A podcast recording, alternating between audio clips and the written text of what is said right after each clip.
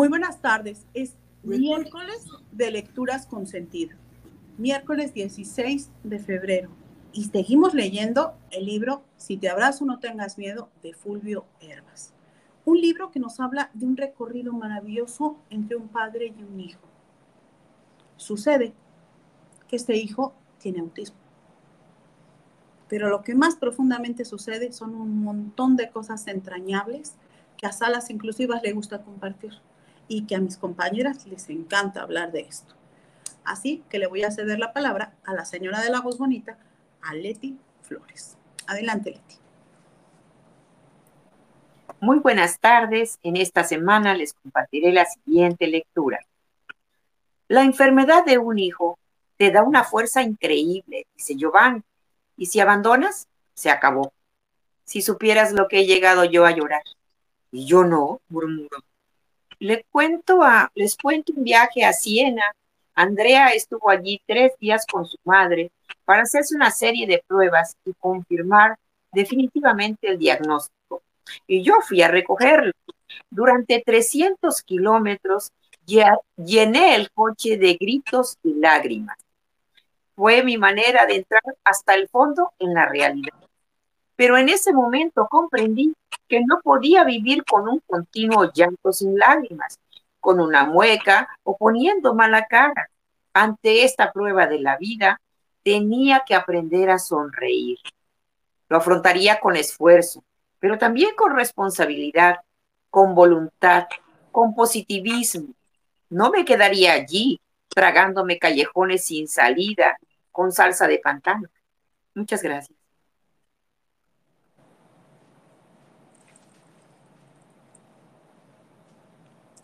Muchas gracias, Leti. Ahora vamos a escuchar el comentario habitual que nos hace nuestra compañera Valeria Fábregas. Adelante, Vale.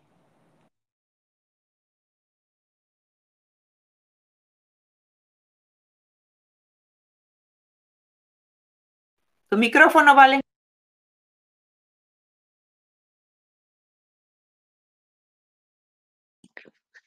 En esta ocasión, este, quiero poner atención en una característica de Fulvio, que es de, digo, de Franco, que es el papá de Andrea. Eh, justamente me refiero a la versatilidad. Y les comparto lo siguiente. La versatilidad es lo que hace Franco para acompañar a su hijo y responder a distintas situaciones. Esto lo vemos, por ejemplo, cuando Andrea y su padre, siguiendo la idea de un amigo,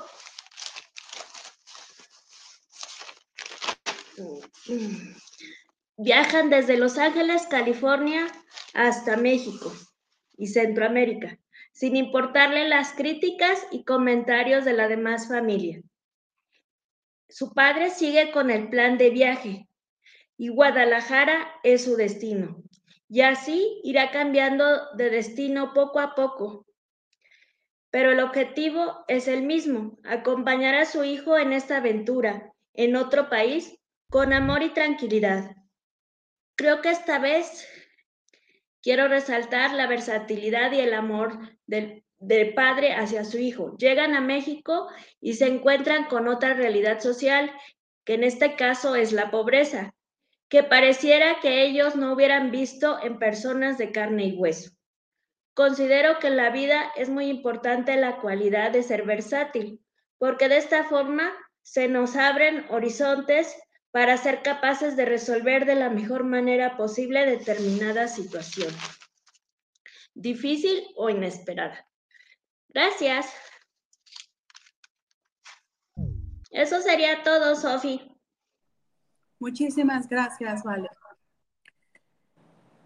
Yo sé que todos los que han estado leyendo este libro de Si te abrazo, no tengas miedo, se va uno con sentimientos encontrados. Este vivir y no vivir junto a alguien, estar junto a la persona que quieres, que es tu hijo, y no poder siquiera imaginar lo que realmente piensa o que pueda verbalizar lo que siente, creo que es una de las partes que a mí se me han hecho mucho más entrañables, sobre todo porque reafirma lo que, lo que se intuye siempre. El, el amor hacia los hijos no tiene que ser correspondido tal como lo imaginábamos de manera, de manera ingenua cuando éramos niños. Vamos aprendiendo el amar en verbo, en verbo constante, en puro gerundio, en movimiento. Amor en movimiento es tener un hijo con discapacidad. Les dado la palabra a una de mis compañeras que, que quiere intervenir. Adelante, por favor. Hola, buenas tardes. Eh, a mí me llamó mucho la atención y me quedo con esta frase de lo que he leído estas, esta semana. La enfermedad de un hijo te da una fuerza invisible. Una gran frase.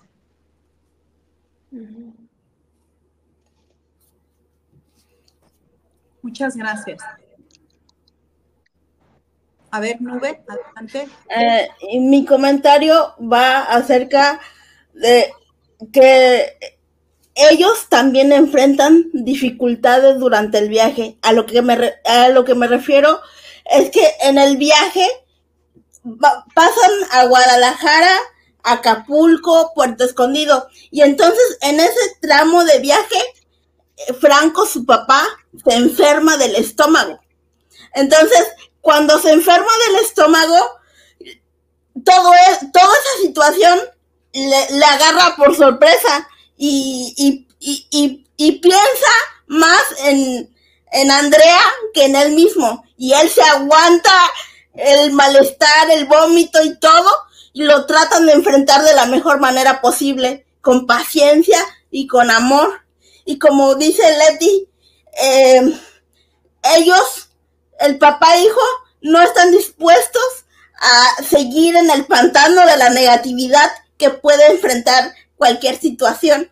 Entonces lo enfrentan con versatilidad, como dice Valeria, con amor y con paciencia, porque eso, porque ya ha pasado el, el proceso de, de la situación difícil, le, eh, el papá le dice al hijo, ya estoy listo, ya puedo, puedo manejar hacia, hacia lo que nos queda de viaje como a ti te gusta.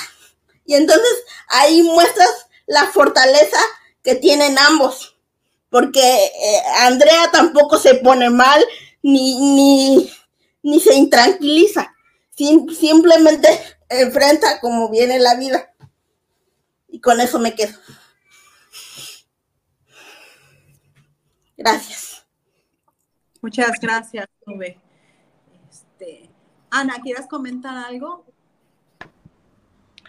Bueno, yo creo que esto es bien importante, lo que acaba de decir Nube, porque generalmente cuando se reúnen los padres, eh, cuando se hacen grupos de padres con personas con discapacidad, tiende la energía a irse a este lado del, de lo triste, de lo cerrado, de lo pues de lo difícil que a veces pudiera resultar día a día enfrentarse con, con esta pues no sé si decir pared, ¿no? O sea, ya no haya uno cómo hacerlo, ¿no? Y sin embargo, esto de la mm, flexibilidad o pues yo diría que hasta la posibilidad del, ah, de ser muy creativo, ¿no? Inclusive el mismo viaje es algo diferente, ¿no? Bueno, que pocos haríamos o que a pocos decimos, ay, voy a viajar y, va uno a pueblecitos que ya conoce a alguien más o que uno este, dice, ay, quiero conocer tal lado porque he oído, porque he visto. Y el, el papá no, el papá se arriesga y pone, como luego decimos, los mexicanos, toda la carne al asador. Él toma esta iniciativa, no solo de ir a Estados Unidos, que resultó ser, él mismo lo dice, algo como muy ordenado, muy predecible, y decía él, como si estuviera yo en las películas que, hemos visto, ¿no? De viajes o, o que ya conocemos por la cinematografía norteamericana. Y en cambio, cuando llega a México, justo, ¿no? O en Guatemala, no saben a qué se van a enfrentar y todas estas cosas como el enfermarse, este, llenan de colorido su propia eh, viaje. Entonces, eh, es muy mm, entrañable que, por ejemplo, explique que esto de hacer papelitos cuando se encuentra muy nervioso, haga papelitos, la forma en que lo explica. Entonces, todas esas cosas que hacen realmente algo muy creativo, algo que nos pudiera permitir no caer en ese pantano del que habla Fulvio, ¿no? Gracias. Adelante, Leti. Pues yo retomo por un lado la parte que dijo Nube, de que el papá, a pesar de estar enfermo, él entiende su gran responsabilidad que tiene con el hijo. Y yo creo que es más lo, el amor tan grande que le tiene a su hijo y la paciencia y todo, que él no se desespera, que él lo toma tranquilo y sobre todo se preocupa por el hijo, como lo dijo, ¿no?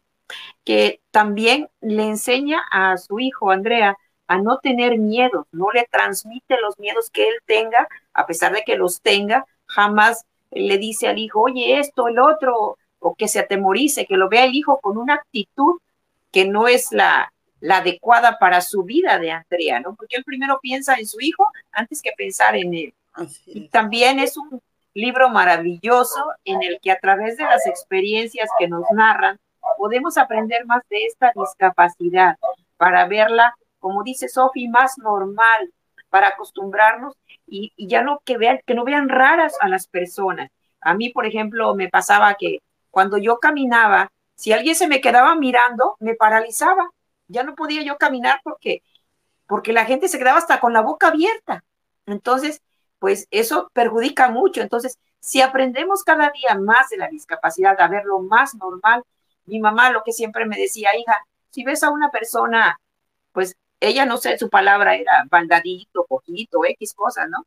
Tú haces como que no lo ves, si ya por casualidad ya lo viste, disimuladamente volteas para otro lado, ¿no? O si lo puedes ayudar, lo ayudas siendo muy amable, ¿no? Y entonces todo eso es bueno para que tanto adultos como niños aprendamos cada día más de la discapacidad. Esa es mi aportación. Muchas gracias. Esto que está diciendo este, Leti, junto con lo que dijo Ana Gracela, eh, me, da el pie a comentar algo que es una de las metas de salas inclusivas. Como ustedes saben, el equipo es mixto. Una parte del equipo de mediadoras somos personas con discapacidad. Y mucho hemos hablado entre nosotras de que la gente se imagina historias terribles y dramáticas. Y somos las primeras en reírnos. Tenemos unas vidas sumamente alegres, y realizadas con nuestras familias, con nuestras parejas, con nuestros hijos, con nuestros amigos. Unas vidas plenas de trabajo y de voluntariado. Porque eso es lo más importante. Las únicas manos que jamás se cansarán de dar son las que comparten. Las que comparten y que siempre van a estar plenas y llenas. Porque la vida es una carrera. Y si la corres con las manos así, al final vas a llegar nada más con lo que tenías adentro. Pero cuando vas así, al final de la carrera van a estar plenas, como lo vivimos cada una de las mediadoras del Programa Nacional Salas de Lectura. La discapacidad, cuando la vives, procuremos vivirla alegres, bien, agradeciendo los dones que sí tenemos y siendo creativas con lo que no podemos, como lo hemos estado haciendo cada una de las cuatro personitas que aquí estamos y formamos parte de la comunidad con discapacidad. Y que queremos aprovechar también esta sesión para invitar a toda la gente con discapacidad a acercarse al programa nacional Salas de Lectura. Porque sí, sí pueden ser promotores de lectura, sí, sí pueden ser mediadores de lectura. Tenemos una de las mediadoras que ya tiene 15 años con su sala de lectura, que es Valeria Fábregas, dando un ejemplo a todo el resto de la comunidad de constancia y trabajo. Entonces, sí se puede, sí se puede y aquí estamos para apoyar y aquí estamos para colaborar y seguir haciendo lazos de inclusión.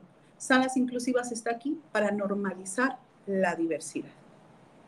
Si alguna de ustedes, chicas, quiere hacer alguna aportación, este, no sé, Tere, si nos quieras comentar algo sobre la lectura. Pues eh, realmente me he dedicado a, escuchar porque no, este, no, me, no tuve oportunidad, acabo de agregarme con ustedes y no, no, no me dio tiempo. No sé, se me ocurren un montón de, de, frases eh, de poesía en, en, lo que yo he vivido, la discapacidad. Finalmente todos, aún sin tenerla o medio tenerla, por ejemplo en mi caso, pues yo necesito las ayudas de los lentes para poder ver ciertas cosas. También este, tengo artrosis, hay días en que tengo dificultades para, para, para moverme o hay movimientos incluso que no puedo hacer.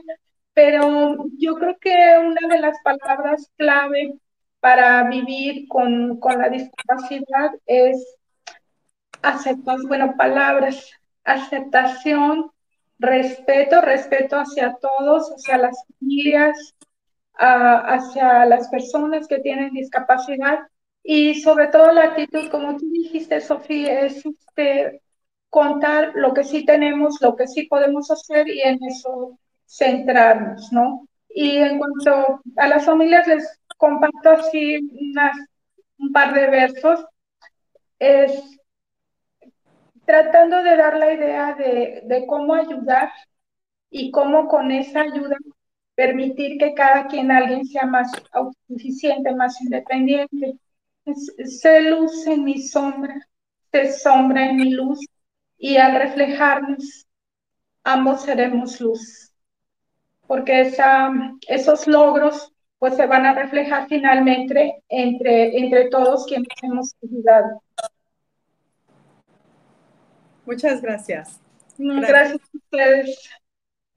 Ahora le voy a ceder la palabra a nuestra compañera Paola Corina, que viene a darnos esta parte que nos, nos, nos ayuda a aprender más sobre la discapacidad. Te cedo la palabra, Paola. Ya estaba entretenido escuchándolas a todas. Buenas tardes. Bueno, hoy vamos a tocar el tema de autismo y familia. Retomando los comentarios o la mayoría de los comentarios que todos ustedes dijeron, la familia siempre va a ser ese lugar al que vamos a recurrir, siempre. Va a ser nuestro apoyo, nuestro cimiento, va a ser nuestro lugar de algunas ocasiones de escape, en otras ocasiones vamos a querer escapar de ellas. Dentro de la, del tema de familia, sabemos que cuando los papás reciben ya como tal un diagnóstico a partir de los 3, 4 años que establece eh, clínicamente el diagnóstico de autismo o ya tienen mayor la condición en la que están eh, afrontándose, pues obviamente viene un, derrumbe total de toda su estructura familiar. Como hemos comentado la vez anterior en discapacidad intelectual, si la familia tiene buenos cimientos, y aunque no los tenga, aunque vengan de familias disfuncionales, sabemos que los papás tienen la batuta y, el estandarte para que sean un apoyo incondicional con su hijo, como lo hemos visto en el libro. De hecho, voy a retomar una de las frases que me gustó. Cuando el papá lee una de las notas de, Andrea, donde dice, espera Andrea, ya sabes que tenemos que trabajar en el control. Intenta decirme por qué le aprietas la barriga a todos. Siento la barriga de las personas para conocer quién está a mi lado. Obviamente desde el inicio, desde el primer este, vínculo afectivo que tiene el bebé con la mamá y el bebé con el papá, se crea esa, esa, yo le llamo ese recipiente de caricias. El niño sabe, va aprendiendo qué es una caricia, qué es un beso, qué es un abrazo, qué son palabras que a lo mejor siente bonito, todavía no sabe ni qué significan, pero siente esa vibración de que es algo bonito, es algo agradable. Eso es lo que nos da el, impulso para que el niño vaya, en este caso el autismo, vaya desarrollando un poco más esa perspectiva a lo que de por sí ellos tienen una limitante muy marcada, que son el que es el aspecto social. Eh, dentro de la, de la sesión de terapia clínica, más que nada, vamos a ver que trabajar en la restauración de habilidades sociales. A esto es a lo que me refiero. Para ellos el hecho de decirles, este es un abrazo, algunos niños no toleran el contacto, no entienden cuando la mamá está llorando, entienden que cuando se cae alguien y llora, siente dolor en los brazos, no comprenden esa magnitud, esa, variación de todas esas eh, sensaciones, emociones. Algunas sí las llegan a comprender, otros no. Incluso hay niños que no tienen cierto rango de, eh, les diré? No sienten el dolor de la misma manera que nosotros. Esto se da porque hay alguna alteración sensorial. De hecho, una de las recomendaciones desde el inicio que los papás van sintiendo o van viendo o algún familiar que diga, pues, como que aquí algo no está bien, se les recomienda empezar desde casa con, los programas de integración sensorial. En lo que empiezan a interactuar con todos los profesionales que les van recomendando de la parte clínica, es muy importante que vayan teniendo esa apertura a decir, bueno, a mi hijo le cuesta trabajo y estar en reuniones. Entonces voy a tratar de llevarlo a, parques, que vea cómo se interactúa, no directamente con las personas, pero sí que se empieza de todas esas emociones, de los sonidos, de carros, de personas.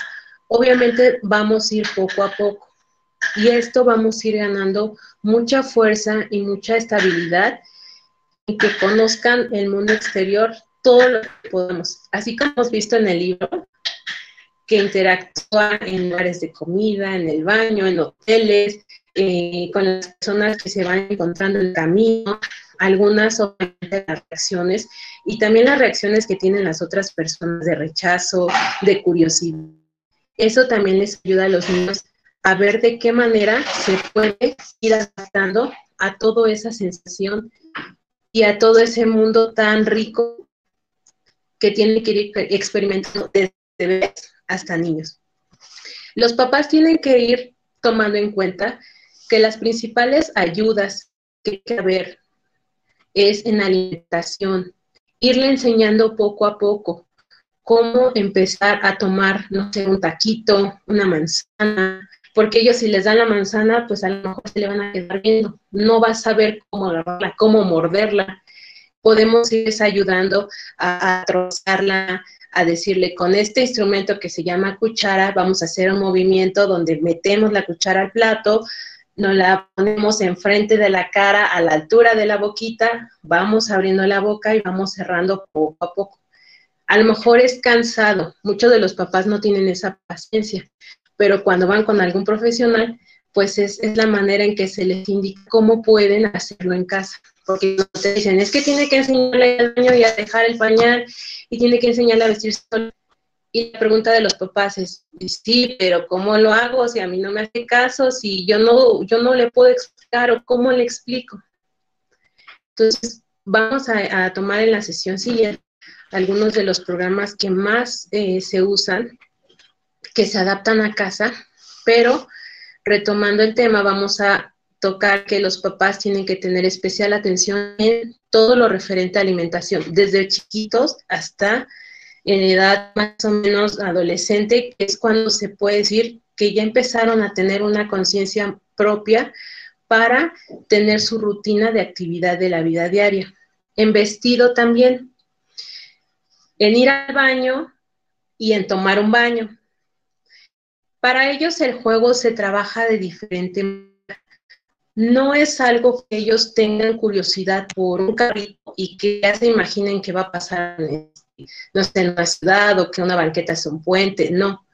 Para ellos el juguete puede representar una cuchara de cocina, puede representar un bote de la cena de mamá, puede representar incluso una prenda de ropa, pero el estarlo agitando, el estarlo golpeando, el estarlo observando, tirando, es una forma en la que ellos interactúan. Entonces tenemos que tener paciencia y enseñarles poco a poco que cuando interactúen con otros niños, explicarles también, estos, ellos van a querer jugar con estos instrumentos contigo. A lo mejor eh, para ti mm, va a ser aburrido, no te gusta, puedes observarlos, puedes estar cerca de ellos. Si te molesta, si te sientes incómodo y seguro, puedes volver con nosotros, pero trata de estar un ratito con ellos. Antes de que ingresen al colegio, los niños también tienen que tener una previa preparación desde la familia, irles explicando y trabajando. Incluso, no sé, pueden trabajar los papás sentados en su mesa eh, con unos dibujos, explicarles esto es un lápiz, esto es una crayola, sirve para hacer una línea en la hoja, se maneja de esta manera, se toma de esta manera. Obviamente desde pequeños tenemos que trabajar con las manos, que ellos agarren, que ellos dejen. Y más que nada lo que se recomienda a familiares y papás, jueguen al aire libre, hagan actividades al aire libre, vayan, salgan, a lo mejor si viven en un fraccionamiento como el mío, donde no hay eh, pues mucha interacción para, para ir al centro, a la tienda, a la carnicería, a la panadería, incluso mostrarles todo lo más básico. Por ejemplo, yo le explicaba a una señora, ha ido a comprar pan con su hijo, le ha dado la charola, le ha prestado la pinza y le ha dicho, agarra este y ponlo aquí. Digo, todo eso, aunque sea muy simple para nosotros como adultos, para ellos es muy rico el tener toda esa experiencia, porque a lo mejor todo eso lo pueden ver en, la computadora, en la tablet, todos los medios de comunicación, pero el ya vivirlo, el tocarlo, para ellos va a ser muy rico y también nos va a ayudar y en que ellos vayan teniendo una personalidad un poco más abierta, como lo hemos visto en el libro, y que sean más perceptivos en algo que a ellos se les dificulta, las emociones humanas, el sentido común y ponerse en los zapatos del otro. Y hasta aquí les comentamos porque si no, todavía tenemos otra actividad pendiente. Gracias, gracias. Muchísimas gracias, gracias, Pau. Como siempre, muy ameno. Gracias por enseñarnos más sobre el autismo. Ahora creo que nos vas a presentar la cápsula este, de tu compañera, ¿verdad? Sí, la tenemos por ahí. Ella es una, de las compañeras que eh, de la carrera de terapia ocupacional. Ella ha tenido un, poco, un poco más de contacto con pacientes del área psiquiátrica y le pedí que nos compartiera su experiencia con pacientes con autismo.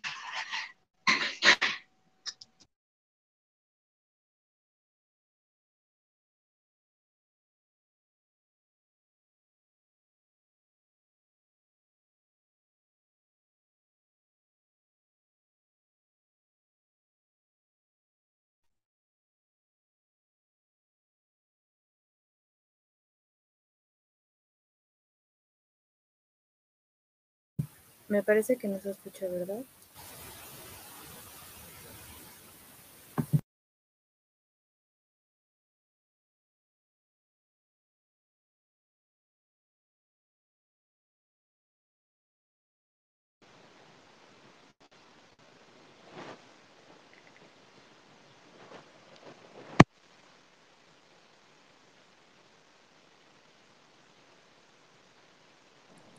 ¿No se pudo correr?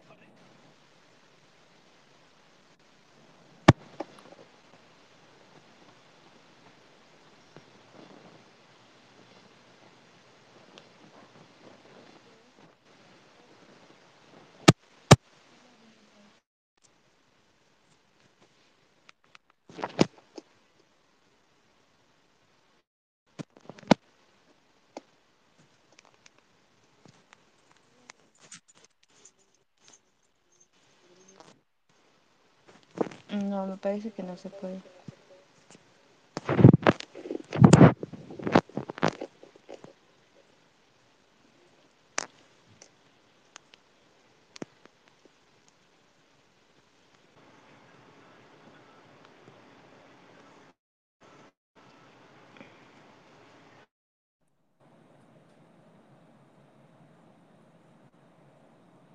Vamos a ver si puede hacer de su magia Fernanda un minutito más.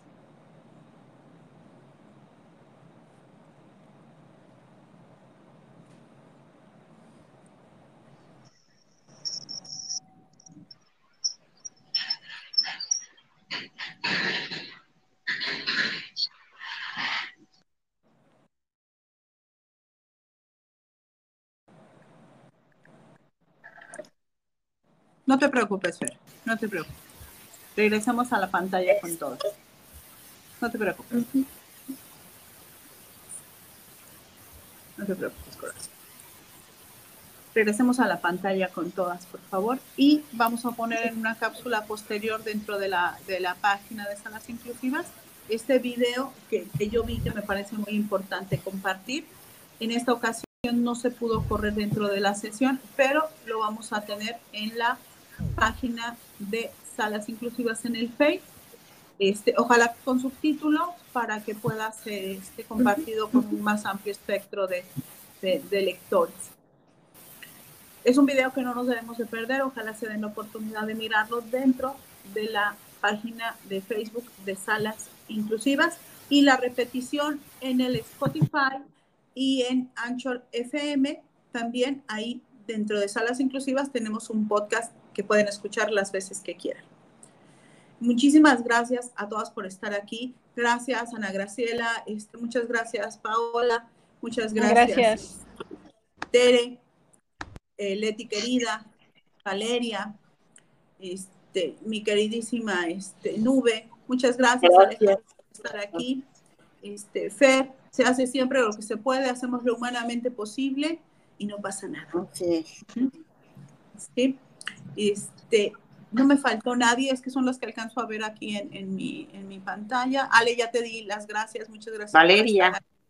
Compañera, no, a Vale también ya le dije, ya le dije a Valeria, muchísimas gracias. Este, muchas gracias por estar aquí, por su generoso tiempo para seguir hablando de literatura, para hablar de lecturas inclusivas, para hablar de autismo y de normalizar la diversidad. Somos salas inclusivas, somos mujeres mediadoras del Programa Nacional Salas de Lectura. Muchas gracias y muy buenas tardes. Hasta luego.